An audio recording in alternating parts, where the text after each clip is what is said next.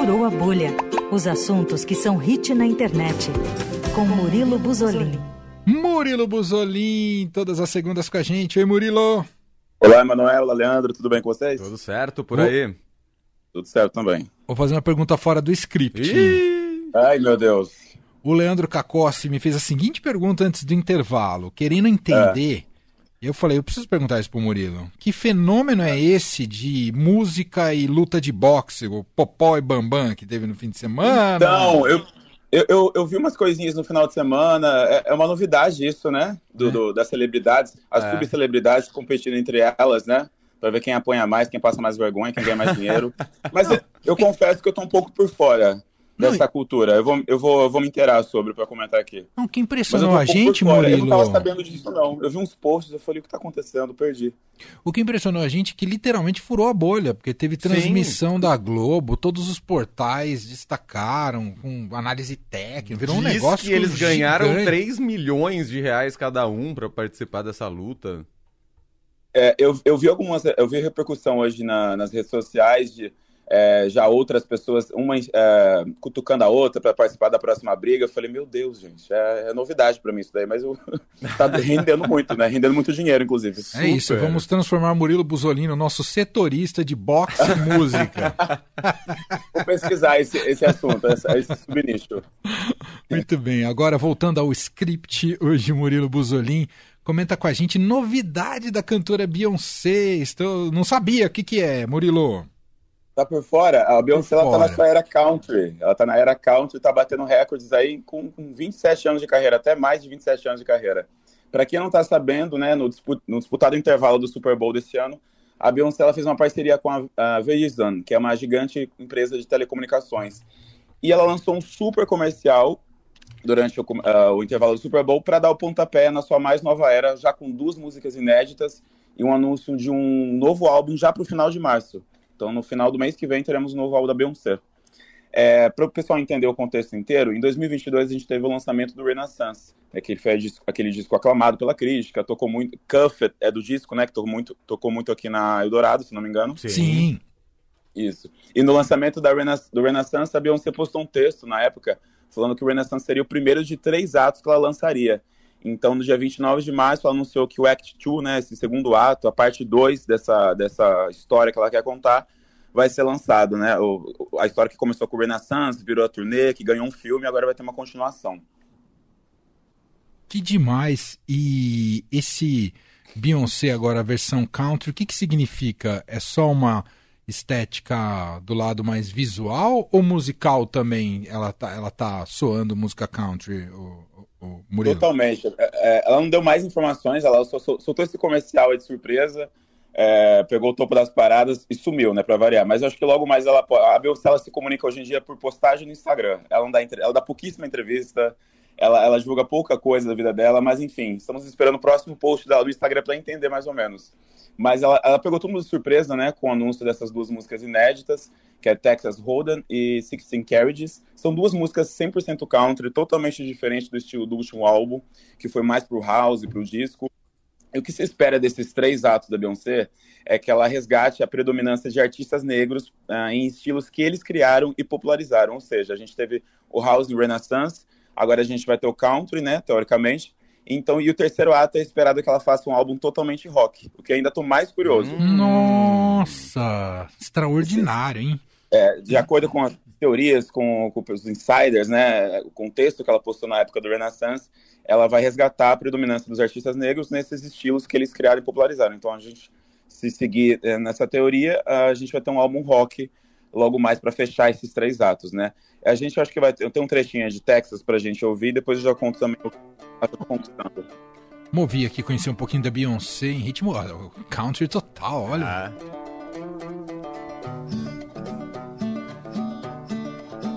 This ain't Texas. Ain't no hold'em. So lay your cards down, down, down, down. So park your Lexus and throw your keys up.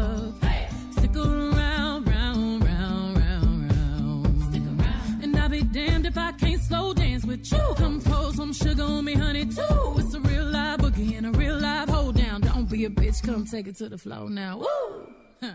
There's a tornado, in my city.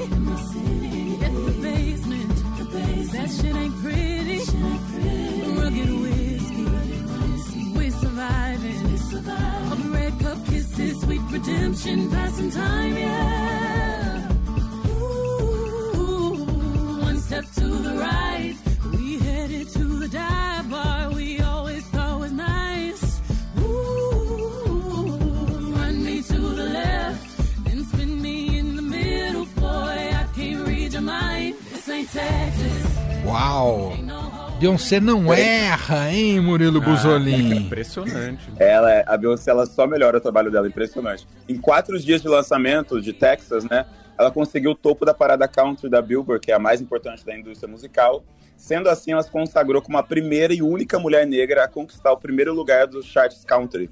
Uma Uau. coisa totalmente histórica. É histórica porque esse seg... não dá nem pra chamar de segmento, né? Mas esse universo country nos Estados Unidos, assim como no Brasil, né? O sertanejo, Sim. que é o gênero mais ouvido, é gigantesco, movimenta milhões e milhões de dólares. É um Super. negócio muito, muito importante para a cultura americana e para produção musical, para a indústria da música lá. E a Beyoncé chegar junto assim é demais, hein, Murilo? Que, É, que uma vitória. mulher negra, ainda principalmente, é, é- é mais ainda histórico, né?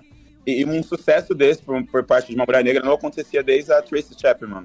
E lembrando que isso, né, como você falou aqui, é um nicho, nem pode falar nicho, né? É um estilo de música predominado por artistas brancos nos Estados Unidos. Sim. E, inclusive, não é a primeira vez que a Beyoncé ela flerta ali com a música country. Ela já ela tem uma música no Lemonade do Daddy Lessons e ela cantou essa música ao vivo na premiação country na época, 2017, se não me engano.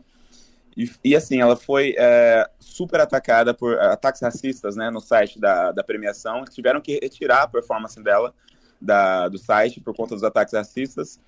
Enfim, é de hoje a Beyoncé ela, ela dá uma cutucada. Cutucada não, ela entra ali pra música country, né?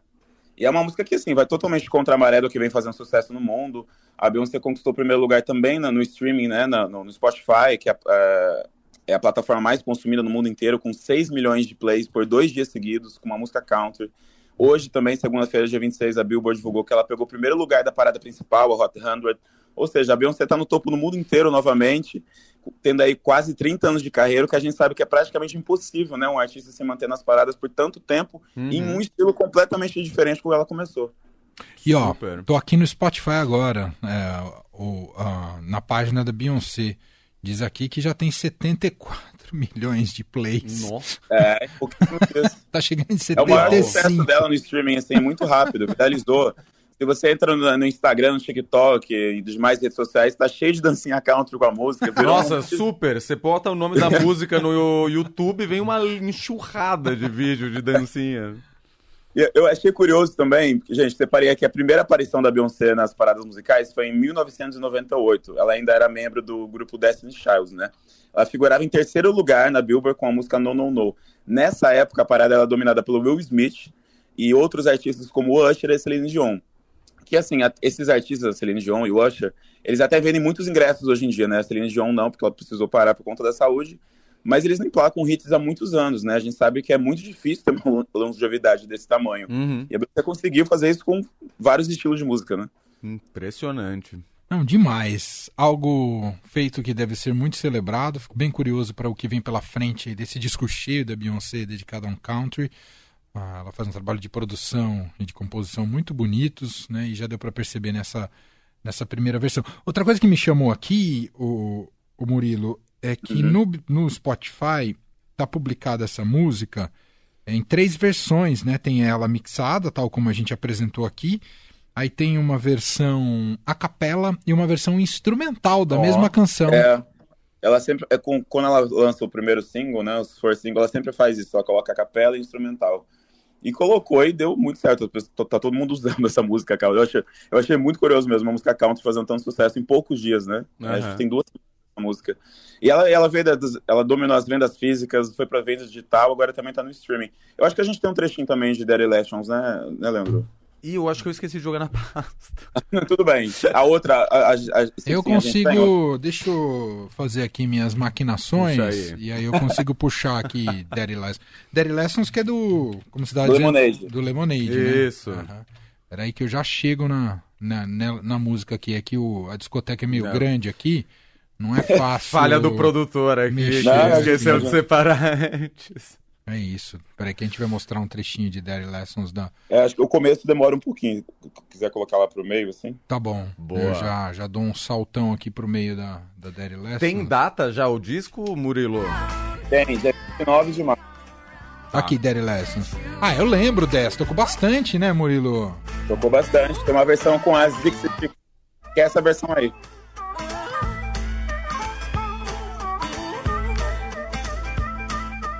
É ótima essa música. É boa mesmo.